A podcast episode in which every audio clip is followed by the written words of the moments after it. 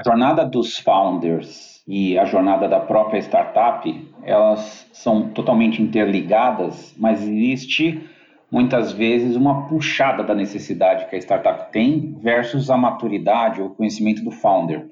E nessa questão dos founders irem se moldando ou se transformando de acordo com a necessidade que a startup vai colocando, traz consigo uma série de desafios. Né? O desafio de muitas vezes ou você se achar incapaz por aquilo e você até se achar um impostor para alcançar aquilo que a empresa precisa, ou muitas vezes você traz um, uma confiança tão grande que pode até te cegar para as necessidades que a empresa efetivamente precisa. Nesse episódio a gente vai explorar desde o founder, que muitas vezes é um técnico numa área específica, e começou a empreender naquilo que ele já conhecia, até ele se transformar, talvez, num grande executivo que teve que passar por várias áreas e desafios para poder cumprir as necessidades que a startup foi colocando durante a sua vida. Vamos lá? Startups and Downs é o podcast que destrincha os temas que fazem parte do dia a dia de quem empreende e explora em profundidade tópicos mais sensíveis que nem sempre são contados nos livros, nas notícias ou nas histórias de sucesso de grandes empreendedores e empreendedoras. Para explorar esses temas, convidamos pessoas com conhecimento de causa e que estão dispostas a aprofundar nas histórias de sucesso e fracasso, nas conquistas e derrotas, seus acertos e erros e principalmente os aprendizados gerados com isso. Ou seja, vamos sempre buscar fazer jus ao nome do nosso podcast, explorando os ups and downs da jornada empreendedora. Sempre presentes estaremos eu, Ricardo Corrêa, empreendedor há 10 anos e atualmente fundador e CEO da Hamper. E eu, César Bertini, empreendedor em vidas passadas e atualmente investidor de startups pela Smart Money Ventures.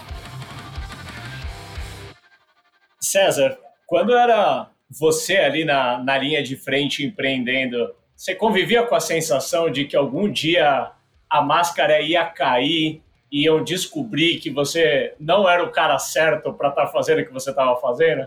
Síndrome do impostor, né? Isso muda? Sempre acha que uma hora vão descobrir que você não é tudo aquilo, né? Putz, eu acho que é uma constante na vida de empreender. Eu acho que todo mundo que se dispõe a empreender ou fazer alguma coisa né, diferente, ou se, se tirar do conforto, né, da situação de conforto, todas as pessoas acabam entrando nessa linha de, cara, não estou tão consciente daquilo que eu preciso fazer para os outros me admirarem ou para eu entregar o resultado. Né? Eu acho que a síndrome do impostor vem muito de como os outros vão te julgar. E aí você fica sempre olhando, né, para os outros caras que fazem melhor do que você as coisas, né? E no final das contas, cara, sempre tem alguém também pior, né? A gente nunca talvez esteja no topo, mas sempre tem alguém também abaixo de você, né? Então, é o, o, o empreendedor tem que muitas vezes se contentar com good enough, né? O, o suficientemente bom, né? Você não precisa ser um especialista em tudo para você falar que você é o melhor. E aí você tem que conviver com isso, porque o seu papel vai mudar muito, né? É um pouco nosso tema hoje, né? E ao seu papel ter que mudar, você precisa ser mais generalista muitas vezes, né? E não querer ser o super especialista em todas as, as questões. Logicamente, tem algumas que você vai ter mais destaque, né? Mas o caminho é um caminho mais de generalista, precisa conhecer um pouco de tudo, né? Para poder fazer a empresa começar, né? Então tem isso, porque tem, assim, eu, se eu for falar que não existe até hoje muitas vezes isso, eu estou mentindo, né? Porque tem vezes que te fazem perguntas e, e eu gosto de me colocar nessa situação, né? De ser desafiado e achar que talvez eu não sou bom o suficiente, né? Isso também é uma abertura para você aprender sempre, né? Demais. Eu acho que anda junto com empreender, aprender sempre. Outra coisa que para mim anda junto com empreender é que você não vai fazer sozinho. Então tá subentendido que você vai fazer algo com outras pessoas e automaticamente você vai se preocupar com a opinião daquelas pessoas sobre o trabalho que você está fazendo, né? Então você tem uma, uma certa pressão, digamos, um pouco de baixo para cima, que é a pressão do time, de você ser um bom líder, né, a pessoa certa, saber desenvolver as pessoas, saber selecionar bem as pessoas.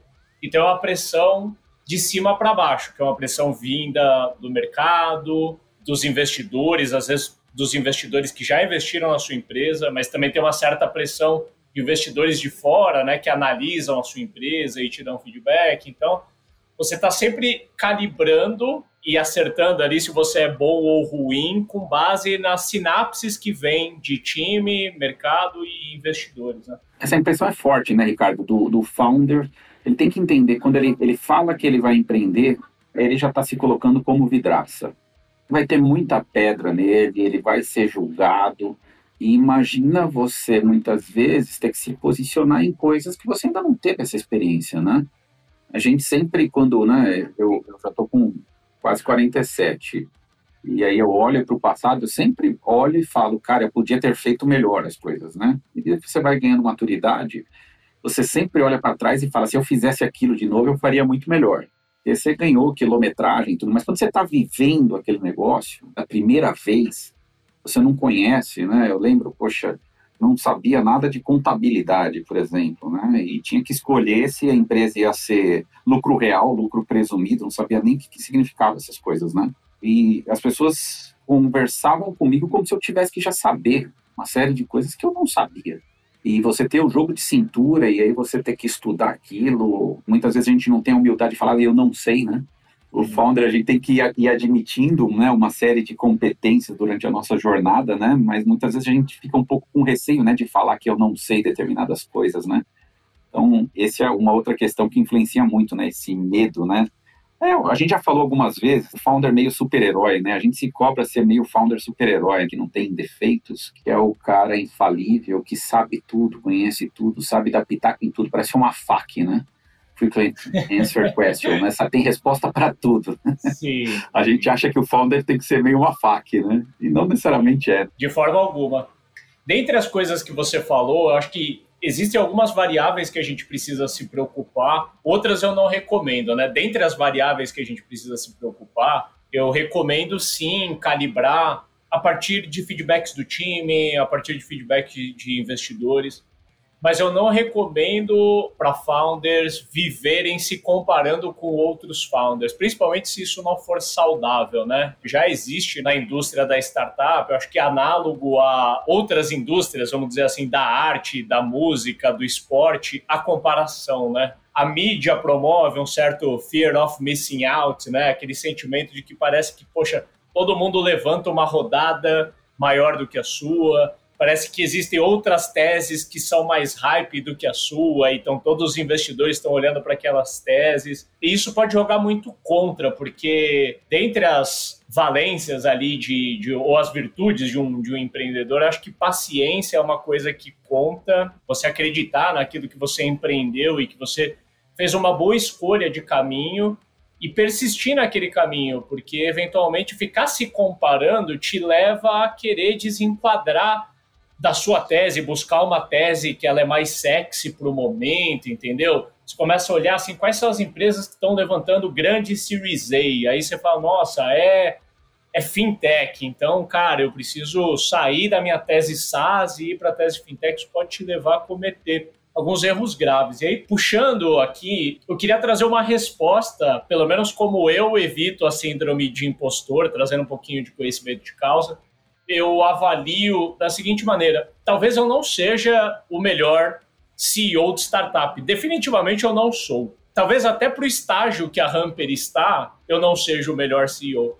Mas quando eu olho para a Hamper, eu falo quem melhor do que eu para ser CEO dessa empresa, né? Quem conhece melhor esse time, quem conhece tão bem o mercado quanto eu conheço, tão bem o produto. Então, me contar essa história, e não é uma história que eu me conto para me enganar, né? Mas fazer esse resgate dessas características me leva a crer que, poxa, enquanto eu conseguir responder dessa maneira, né, o melhor CEO para Hamper, para esse momento, é o Ricardo, eu estou tranquilo com isso. Talvez o dia que eu não conseguir responder dessa maneira seja a hora de que a Hamper precisa de uma pessoa que está mais habilitada do que eu para tocar o negócio ali adiante. Eu queria começar trazendo a gente, é, para a gente começar a tentar trabalhar em cima aí de uma cronologia para o episódio de hoje.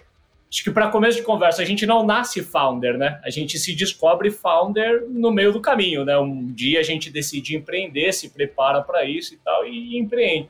E normalmente a gente empreende com algo que estava próximo da gente, né? Então, eu, por exemplo, eu trabalhei com marketing e vendas durante muitos anos antes de empreender com isso, e eu já estava no mercado B2B, eu já trabalhava dentro de empresas de software, e eu acabei empreendendo com algo que está no, no, meio disso tudo, né? Marketing, vendas, software, B2B, tá todos esses, esses componentes que estão na minha gênese, eles estão também dentro da Hamper. Isso é mais para uma máxima? Isso é uma regra ou não? Cara, sim. Meu viés era totalmente técnico, ou seja, era onde eu tinha conforto, onde eu tinha estudado, era o que eu conhecia. E à medida do tempo eu fui mudando, né?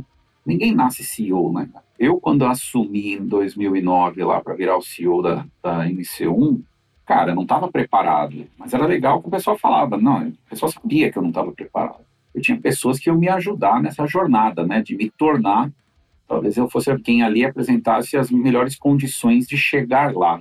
Eu acho que esse é um pouco do que a gente tem que ter, o empreendedor tem que ter um pouco de desprendimento do que talvez os outros vão achar, ou dos medos, dos erros que você vai cometer, né? E ter as pessoas ali para te ajudar. Então, essa transformação é necessária. Então, começar ali pelo teu conforto, como você colocou, né? Daquilo que você já aprendeu, cara, é, é o, é o natural? Eu acho que o que diferencia os empreendedores é como eles estão abertos a talvez abandonar algumas coisas, né? Para mim foi uma dor grande, né? Depois ter que abandonar a área técnica, né? E construindo outras competências e outras coisas, né? Mas era o necessário, né? Isso é uma coisa importante, né? Para a gente discutir também hoje, né? Que muitas vezes tem gente que não está disposta a essa mudança, né? Ele quer continuar naquilo que é aquele conhecimento que ele já traz prévio, né? Ele quer continuar na parte técnica, né? Então, essa transformação dos founders, ela precisa compactuar o que a empresa precisa, que a startup precisa, e também um pouco da vocação e o plano que o founder tem para si. É, eu vejo que aqui tem duas grandes dores, é, ou talvez duas grandes renúncias que a gente faz enquanto a gente está empreendendo. Uma é que é possível que a gente empreenda com algo por paixão e quando a gente mais adiante a gente para para analisar o nosso papel, a gente está fazendo tudo menos aquilo que a gente começou por paixão. Vou dar um exemplo. Né? Você abre uma uma agência de marketing porque você adora mexer com mídia paga né? E aí você manda muito bem naquilo, você se reconhece, todo mundo te dá bons feedbacks, você fala, poxa, vou ganhar dinheiro com isso, vou abrir uma empresa, e aí a sua empresa cresce, um belo dia você tem ali 20, 30 clientes, tem 10 pessoas trabalhando na sua empresa, e você faz de tudo, você recruta, demite, manda nota fiscal, atende cliente, faz visita, menos mexer com mídia paga, que era o que você gostava, né? Então, eu acho que essa é uma é uma renúncia que a gente tem que avaliar se a gente vai ser capaz de fazer. Significa assim, pô, é proibido colocar a mão na mídia paga, mas assim, você vai ter que escolher, né? Ou você é o empresário, né? Ou você é o técnico que resolve tudo. Esses papéis coexistirem pode ser perigoso, porque você bypassa a sua equipe, você acaba sendo a única pessoa que resolve problemas reais, né? E junto com isso vem um segundo desafio, ou uma segunda renúncia, né? Que é você vai ter que se desenvolver gestor ou gestora e provavelmente você vai fazer isso on the fly, porque gestão não é uhum. é ciência, né? Não tem um negócio que você fala assim, ah, agora a minha empresa tem 10 colaboradores, eu vou me aplicar para esse MBA aqui que ensina tudo sobre gestão e, e aí eu vou ser um gestor formado que vai dar conta do desafio. Essa questão de o, o empreendedor Vamos pensar quando a gente tem um conjunto de founders, né? Alguns vão estar dispostos a fazer o que for necessário pela empresa, e tem outros que não vão estar tão dispostos assim, mas eles têm uma missão clara, mais pré-definida, mais caixinha ali dentro do empreendimento da startup. Isso eu não vejo que é um problema. Eu já vi briga de, de founder, porque um está super disposto a ser um camaleão e vai se moldando, né, e mudando de cor à medida que a empresa precisa. Mas ele tem um cara ali do lado dele, ou outros dois founders, que não estão muito dispostos a isso, né? E de repente eles querem ficar ali no, no cantinho deles, na caixinha deles e fazer. E aí fica aquela dúvida, né? Sempre quem é mais importante do que, quem é o maior, quem é o melhor, quem é. Você já tem que tomar um pouco de cuidado com isso, porque são características do que a empresa precisa, mas tem que respeitar as características individuais, né? Eu acho que esse é um cuidado que precisa ter. Que você combate isso, quando você tem com outros founders, é de conversar, é deixar isso as claras, né? Eu não vejo um problema quando alguém declara falando, cara, eu quero ficar na área técnica área técnica é muito comum isso, né? O cara ele não quer fazer um outro tipo de carreira e ele quer ficar ali. Cara, eu vou ser importante na área técnica, eu vou ser importante no produto. Eu não quero partir para a expansão internacional, para fazer reunião de conselho, né, gestão, fundraising. Cara, poxa, essa não é a minha vocação, não quero aprender isso, não, não é o que eu estou disposto. Eu acho que isso tem que sempre deixar bem claro não quer dizer que um é mais empreendedor que o outro também, né, Ricardo? Não sei Sim. como você encara isso, né? Eu acho muito nobre quem consegue colocar o ego de lado, as aparências de lado e assumir que mesmo sendo empreendedor, founder, co-founder, a melhor posição que aquela pessoa joga é ocupando, às vezes, uma cadeira técnica e não tem problema nenhum, né? Porque é, a gente é uhum. acostumados a achar que todo mundo que é co-founder de uma empresa vai ter que ocupar papel de C-level.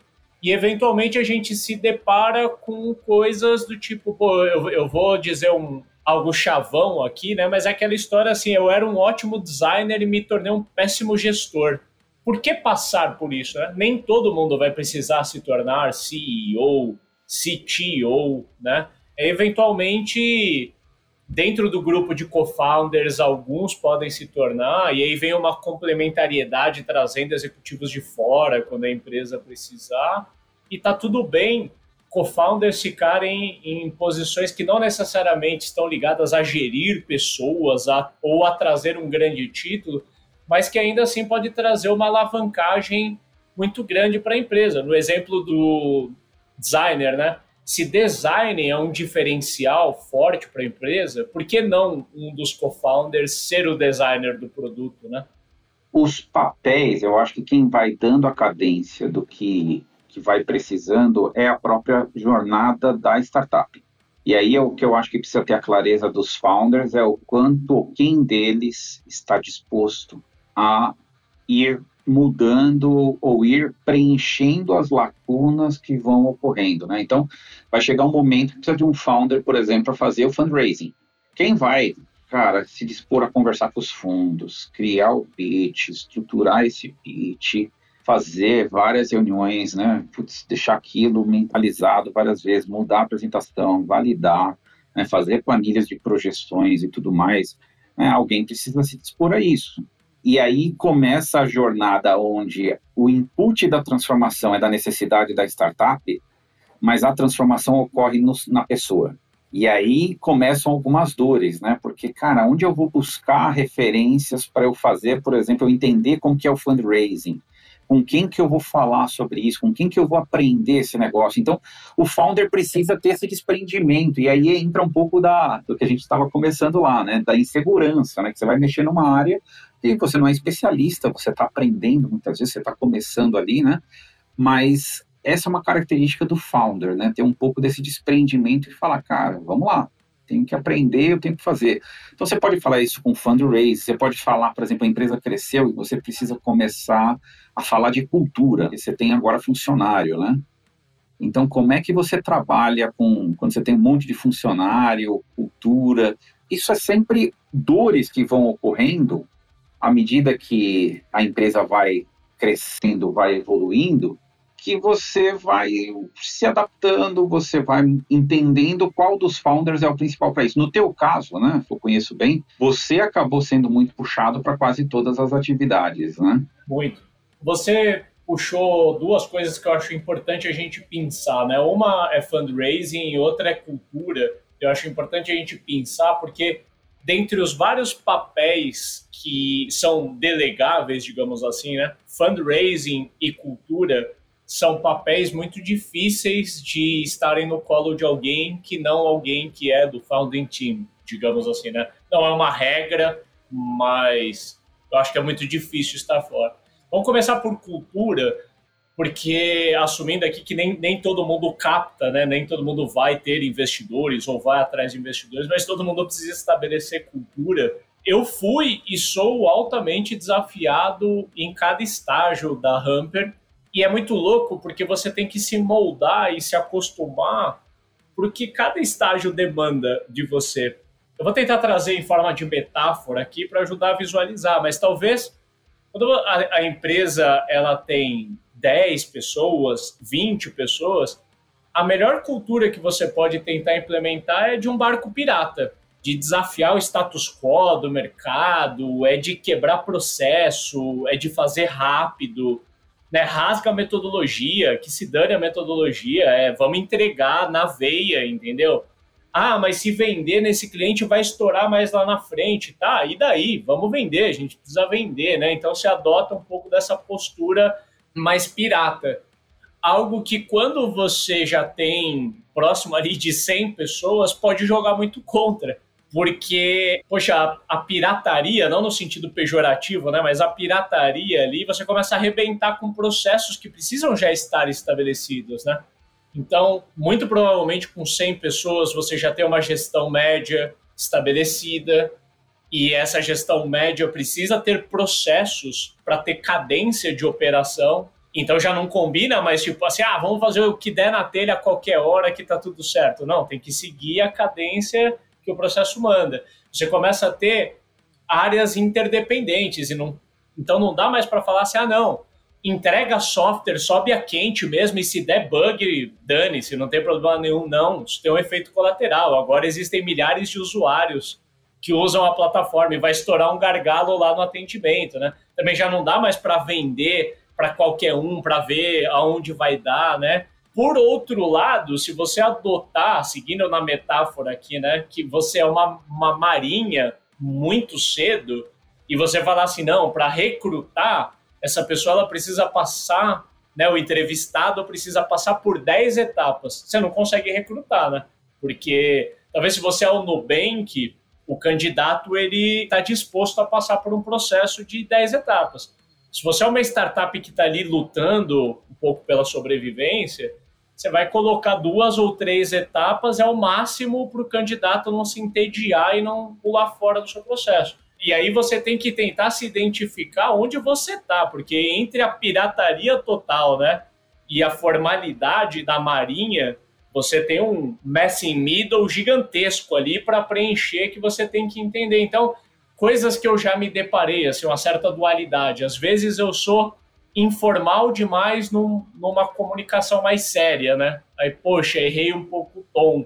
Existem processos que às vezes fariam bem para a empresa, já está no timing de implementar, mas um pouco do meu papel de defensor da cultura faz a gente dá uma recuada. Fala, não, para que a gente vai pôr um sistema nisso agora e vai tornar a coisa tão formal, tão controlada? A gente não precisa disso agora e às vezes aquilo era o melhor para a empresa. Por outro lado, o contrário também, também acontece. Porque às vezes você precisa estabelecer um processo que você acredita que precisa de um nível de controle, um nível de formalização maior, mas a própria cultura que você estabeleceu, um pouco da cultura de pirataria, a galera também te questiona. É, isso que você está falando leva a gente a, a, Se você olha do ponto de vista do empreendedor, se alguém só estiver olhando o empreendedor, é como se ele olhasse na linha do tempo e falasse: cara, esse cara aqui agora ele está contradizendo aquilo que ele falava no passado. Se no passado ele falava que vamos que vamos, vai de qualquer jeito e depois a gente vê como a gente entrega, Agora, cara, ele está querendo colocar um monte de fases, um monte de gente, não sei o quê, cara, por que, que ele não volta a ser isso? E aí você começa a ser questionado, né? Poxa, você era mais ágil, a empresa está enrijecendo e tudo mais. Né? Quando você olha do ponto de vista do founder, né? do empreendedor, quando você traz o contexto da startup, e aí acho que é o que você está trazendo, ou seja, o contexto faz essa transformação tão forte no empreendedor que de alguma forma é como se ele até tivesse contradizendo coisas que ele disse no passado. Porque, na realidade, ele não está se moldando, talvez, para a sua carreira, ele está moldando pela necessidade que existe da empresa e pela maturidade que a empresa vai alcançando. E ele está se tornando aquilo que a empresa precisa naquele momento, naquele contexto. Então, isso que você está dizendo com relação à cultura e ter as pessoas e tudo mais, isso é muito importante porque você denota um pouco a transformação que ele tem que fazer, o jogo que ele tem que jogar, né? E aí, esse jogo, ele não, ele não deve estar muito preocupado de manter uma coerência que antes a gente entregava de qualquer jeito e agora, cara, a gente tem que entregar de uma outra forma, né? Esse exemplo que a gente estava colocando aqui, né? Não, ele não está sendo incoerente. Na realidade, é, é o contexto da empresa. Agora eu precisava de dinheiro, precisava de caixa, precisava fazer, então vamos lá e a gente vira a noite aqui fazendo. Agora, cara, não posso arriscar fazer isso no contexto que eu estou vivendo dois, três anos depois. Então eu preciso ter estrutura. Deixa de ser talvez o heroísmo, passa a ser um negócio mais estruturado, que senão não escala, né? Veja, é o contexto. O empreendedor, quando ele tem a transformação que ele vai sofrer, ela está muito vinculado ao timing e à necessidade da startup. E dentro de contexto, a gente vê a necessidade de adaptação do time, né? Muita gente se adapta na transição de modelos, né? E transcende ali do momento de 10 para 100 pessoas, depois de 100 para 500. Algumas pessoas estão ali desde o começo, mas muitas não, né? Então a gente vê também uma necessidade de adequação de tripulação dentro da metáfora, né? Talvez quem atende muito bem no momento de barco pirata vai ter uma dificuldade enorme de, de encontrar felicidade e produtividade trabalhando em algo que se parece mais com uma marinha, né? Isso volta para um ponto que você colocou lá no início, quando o founder começa a olhar muito para o mercado e ele começa a ter o fear of missing out, né? Fala, puxa, esse cara tá fazendo isso daqui, tá fazendo aquilo. E aí ele talvez queira trazer uma experiência de fora ou alguma coisa que ele tá vendo de fora, na qual a empresa ainda não chegou naquele nível, não chegou naquela maturidade. Então ele quer de repente pular alguma etapa porque ele está olhando para fora e ele esquece de entender qual é o contexto e a necessidade da empresa. Então ele quer acelerar transformações, seja na empresa ou em si próprio, muito mais pelo que ele está olhando que os outros estão fazendo do que quando ele olha a necessidade ou como a empresa dele está encaixada no ecossistema e o que ela realmente precisa para a fase que ela está. Mas como você olhar assim, né? Poxa, parece que as empresas que captam série A já têm um CFO, né? E aí você coloca quase como um gabarito, né? Para captar um série A, preciso ter um CFO. Aí você tem lá 20 pessoas na equipe, coloca um CFO que enrijece as estruturas, e eventualmente aquela pessoa não se encontra naquele ambiente, o ambiente também não se adequa ao modus operandi da pessoa e aquilo pode gerar danos irreparáveis ali, né? E puxando essa linha, cara, do fundraising, né? Andar junto com levantar rodadas, é, uma máxima que diz que o, o, dinheiro ele não pode ser maior do que o talento, né? Só que anda junto com você captar investimento, você acelerar algumas etapas, né? Então, se numa empresa com crescimento normal, digamos assim, né? A empresa levaria cinco anos para atingir um milhão de faturamento mensal, sei lá, dez anos para atingir um, um, milhão de faturamento mensal. Via de regra, todo mundo que está ali dentro teria tempo para aprender, porque você fica tempo suficiente em cada etapa da jornada a ponto de você conseguir aprender e desenvolver as habilidades que precisa. Agora, quando você alavanca com capital externo, a chance do dinheiro ficar maior do que o talento, ela é real, porque você dá saltos, né? Você dá saltos de 10, às vezes para 100 pessoas em questão de um ano. E eventualmente não deu tempo nem de você aprender malemar ser CEO de uma empresa de 10 pessoas, você piscou o olho e já é CEO de 100 pessoas, né? E junto com isso vem várias outras atribuições que o founder ele precisa, que é às vezes ele vai de técnico para gerente para diretor dentro de um ano apenas. E outras coisas que mudam também no papel do founder é ele passar a fazer parte, eventualmente, de um conselho, por exemplo, que daí demanda outras habilidades, digamos assim, mais diplomáticas, mais políticas, que não é só gerir gente, mas que também anda junto com isso, né? É um exercício esse crescimento, né, que você falou acelerado, né? É um exercício de humildade que o founder tem que ter, porque com certeza a empresa cresceu mais rápido do que ele amadureceu. Sim. Se a gente fosse mensurar né, o crescimento da empresa e o amadurecimento do founder, são características que ele ainda não está apto ainda, ele ainda não viveu, ele não teve tempo para aquelas coisas talvez acontecerem e ele adquirir um conhecimento. Mas aí entra um pouco também da capacidade do founder de a transformação ela ocorrer por conexões que você tem, você entender quem pode ser o teu catalisador, quem, né, você tem que achar catalisadores para você alcançar o crescimento da empresa, você como founder se transformar e continuar up to date, né, para poder seguir as necessidades da empresa e preenchê-las, você precisa identificar quem são as suas alavancas, seus catalisadores para fazer você chegar do ponto A ao ponto B mais rápido. Isso pode ser um investidor, isso pode ser um mentor, isso pode ser um coach, pode ser um funcionário muito bem contratado, uma pessoa recrutada para a empresa. Então, você tem que ir se moldando também nesse, nesse aspecto, né? De talvez não achar que você é o dono de tudo, né? Todo o conhecimento que você tem que ter a humildade de saber, cara, eu preciso de ajuda e aonde eu posso buscar essa ajuda. Né? Tem até aquelas frases, né, meio chavão, né? Quanto mais eu sei, menos eu sei, né? O menos conheço, né? O mais eu preciso de ajuda, né? Eu acho que isso aqui para o founder isso é muito claro, né? Porque você vai perdendo o controle, né? Quando você tem 10 pessoas, fica fácil. Quando você tem 100, fica difícil. Quando você vai então começar a fazer fundraising, que você vai falar com gente que você nunca falou e você tem que se vender para esses caras e adquirir né, um linguajar, conhecimento completamente diferente daqueles do seu dia a dia, isso começa a te trazer uma, um grau de complexidade, falar com o conselho, preparar uma reunião de conselho, o que, que é governança. Ah, então você vai ter que, de alguma forma, ter uma humildade para aprender, praticar e errar rápido, né? É um jogo de errar rápido, né? Mais do que acertos é errar rápido.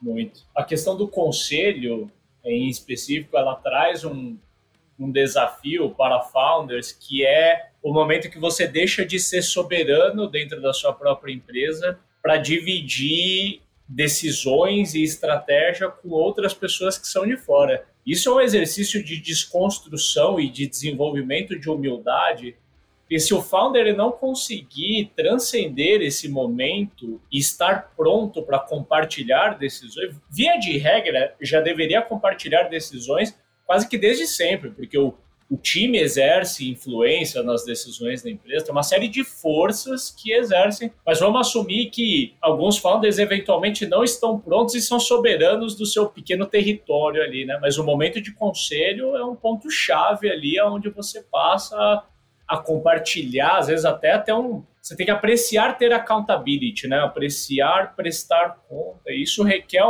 uma mudança de, de modelo mental em founders brutal, né? Conceito muito forte, e eu acho que não é só para o CEO, mas para todas as áreas, deveria ser estabelecer na sua governança o que são os pesos e os contrapesos, né? Se você se achar soberano o suficiente atuar quase como um ditador ou um imperador, que você toma a decisão e todo mundo fala só amém, você está com um problema muito sério, seja em qualquer área. Você precisa estabelecer uma governança, e o conselho é uma das formas, né, quando a gente fala na governança das empresas, de você tentar estabelecer um contrapeso, na qual, cara, as questões executivas ali, elas podem ser questionadas, elas vão, a gente vai trazer à luz outras visões, né, outros nuances em cima das decisões, para que exista, de alguma forma, um equilíbrio e um melhor avanço. Então, esses pesos e contrapesos que a governança traz, muitas vezes é um desafio de transformação do ego do próprio founder, porque você vai ter que, de alguma forma, se colocar numa posição de voto vencido, mesmo você sendo talvez um majoritário. Sim. E tem muita gente que usa isso, né? Ah, mas ah, é a lei das SAs, ou não sei o quê, eu tenho controle, eu decido e pau. Tudo bem, né? A questão é o quanto que isso agrega. Se você não é capaz de convencer os seus pares de que você está tomando a melhor decisão e você quer canetar e usar um contrato para isso, para mim isso já é um, um sinal preocupante, né? É, eu acho que a partir do momento que contratos e cláusulas precisam ser mencionados é um pouco do começo do fim, né? Deixa essa parte de governança, eu acho que rende, rende aí para a gente uns bons episódios. Muito. Queria propor para a gente tentar embalar aí o episódio, trazer um pouco de ups and downs, temperando com um pouco de conhecimento de causa de nós dois, né? É, eu estou sendo founder pela segunda vez, você já foi founder da sua empresa e hoje você, digamos assim, é founder, só que de um fundo de investimento e está próximo de outros founders, né? Se a gente fosse falar de up and down, Vou começar eu aqui puxando e depois queria ouvir os seus também. Como down, a primeira vez que eu empreendi, muitos dos conselhos que a gente está dando aqui eu não segui, até porque eu não conhecia. Essa característica de o founder aprender durante a jornada, eu acho que eu sou prova viva disso, né? Na minha primeira empresa, que foi a Saiteína, eu empreendi durante cinco anos, digamos assim, de muros fechados. Então, eu era soberano do meu pequeno espaço, eu não conversava com outras pessoas, eu não conversava com outros donos de agências, tampouco com founders de startups. Eu não tinha investidores, de forma geral, era eu comigo mesmo. E acho que soma isso a pouca idade, pouca maturidade que eu tinha, eu tinha um medo muito grande de demonstrar as minhas fraquezas, né? Então tudo isso fazia com que eu montasse quase que uma uma armadura em volta de mim, né? para tentar não manifestar para os meus clientes da época, para minha equipe, de que eu, eu não estava preparado, né? Eu, eu tinha medo de mostrar que eu não estava preparado, né? Então, tudo isso criou um fardo muito grande para mim. Então, eu considero isso um down, porque não foi um período fácil, foi um período muito solitário de ter né, empreendido. Eu vivi os problemas durante muito tempo e atravessava eles me sentindo muito sozinho e não à toa foi uma empresa que eu não levei adiante. E na minha segunda jornada como empreendedor, é lógico, não foi só up, né? Tem vários downs e você conhece a maior parte deles, né? Mas como up, por ter tido a oportunidade de me reconstruir da segunda vez, eu decidi empreender menos de muros fechados, né? Então, cedo eu decidi trazer investidores para o negócio e compartilhar a decisão. Eu empreendi com co-founder, eu dei muito mais voz no, no, digamos assim, no modelo organizacional da Hamper. O time tem muito mais voz do que o time da minha empresa anterior tinha, né? Então, eu escuto muito mais gente. E se eu fosse pontuar uma coisa que sempre me ajudou muito na trajetória da Hamper foi estar conectado com o ecossistema. É um hábito intencional que eu criei que é ter na minha rede founders de estágios diferentes e a gente está se consultando o tempo todo. Então, eu tenho desde founders que estão em estágio um pouco anterior ao meu, que eventualmente se aconselham comigo, e a cada conselho que eu dou, eu aprendo pra caramba com isso, e até uma possibilidade de eu sair um pouco dos vícios de só olhar a Hamper e olhar também para outros negócios, isso desamarra um pouco a maneira como o meu cérebro está amarrado, e aí eu conheço outros mercados, outros pontos de vista, e também me cercar de outros founders que estão alguns estágios à frente. Eu acredito que conversar com outros founders não vai me poupar de passar pelos erros. Eu preciso passar por eles para aprender, né? Mas me ajuda a sair mais rápido, principalmente quando eu consigo antever um problema. Quando eu caio nele, eu penso, putz, bem que me avisaram que isso podia acontecer.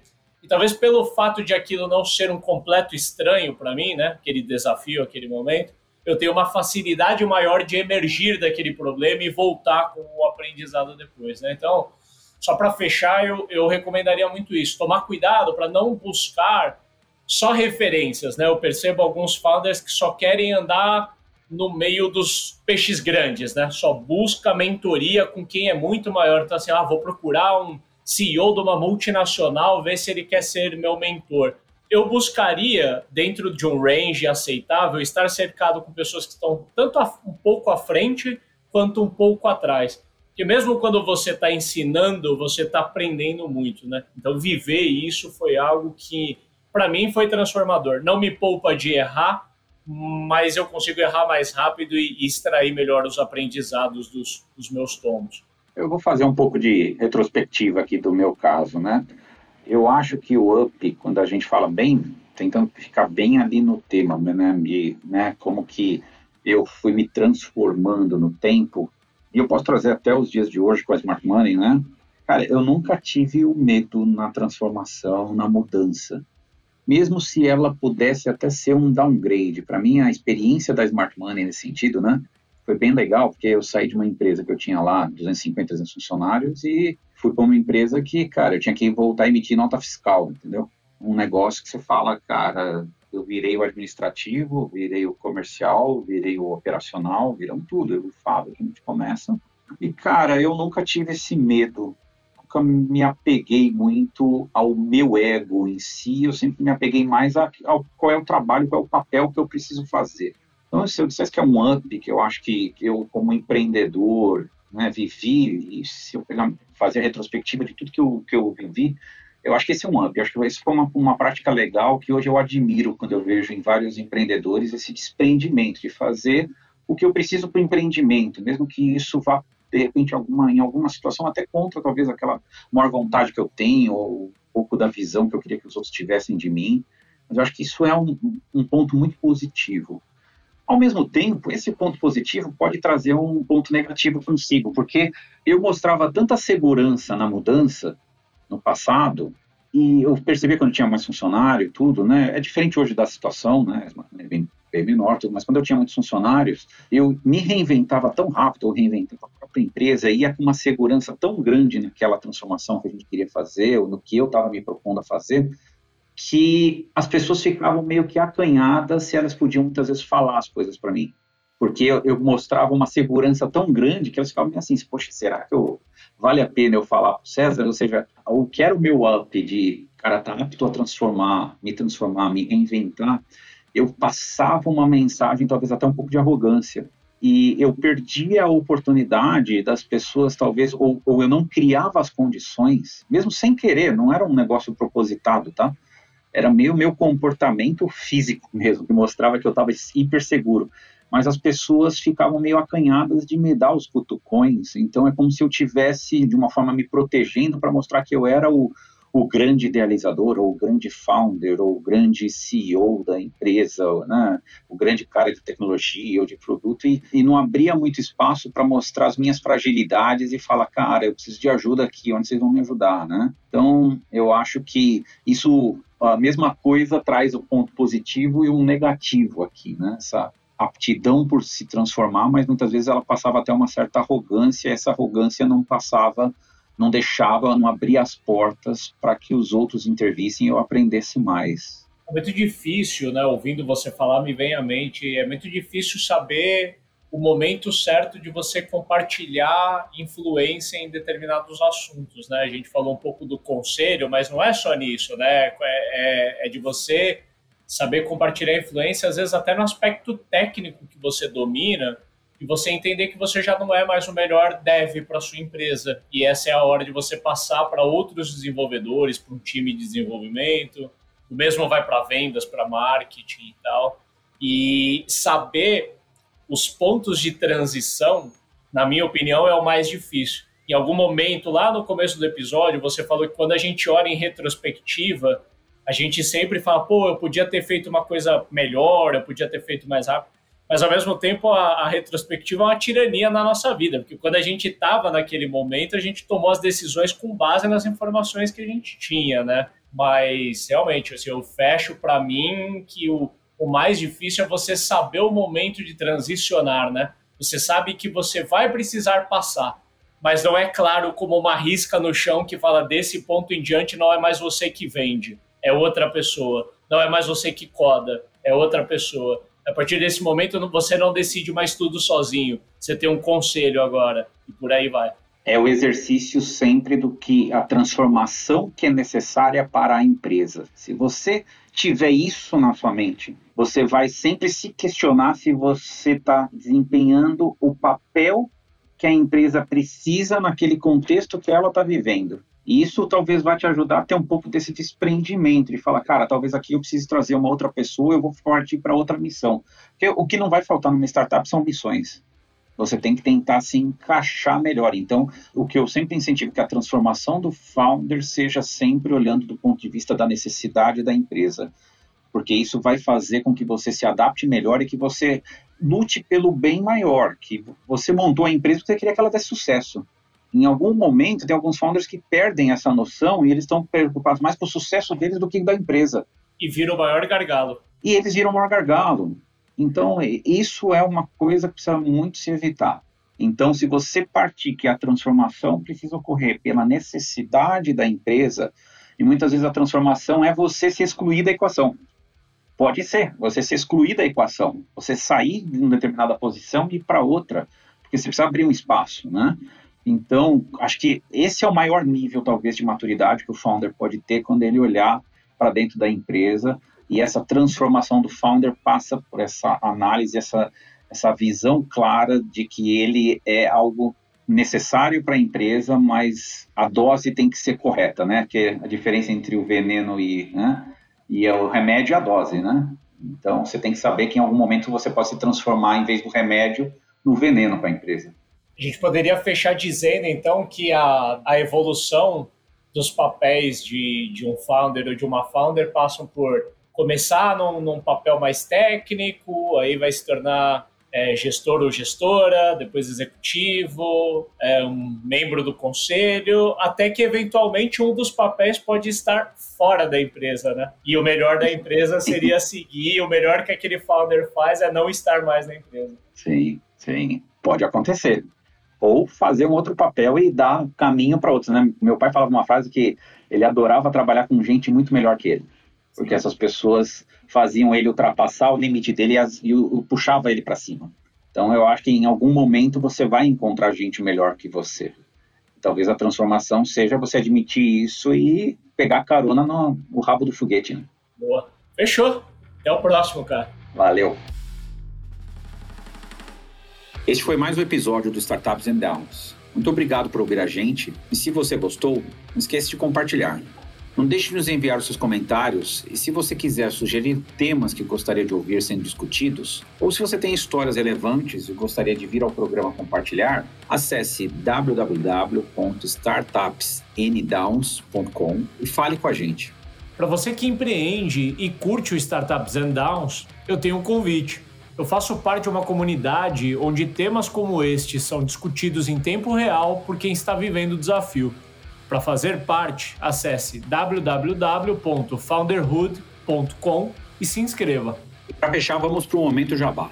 Se você possui uma startup em fase de tração e busca capital e parceiros para te ajudarem no crescimento, acesse www.smartmoney.ventures. E se você tem uma startup que está buscando digitalizar e escalar suas vendas B2B, acesse www.hamper.com.br.